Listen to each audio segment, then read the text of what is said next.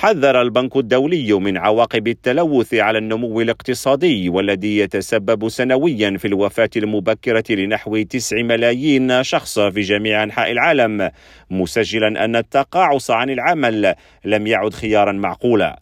وأوضحت مديرة قسم البيئة بالبنك الدولي فاليري هيكي أن التلوث يضعف من القدرة التنافسية للاقتصادات ونموها اليوم ويقود الاقتصادات على طريق الفشل غدا.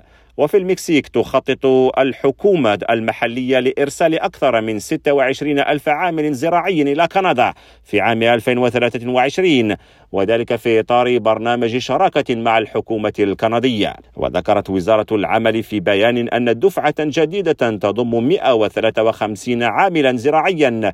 حلوا بكندا نهاية الأسبوع المنصرم.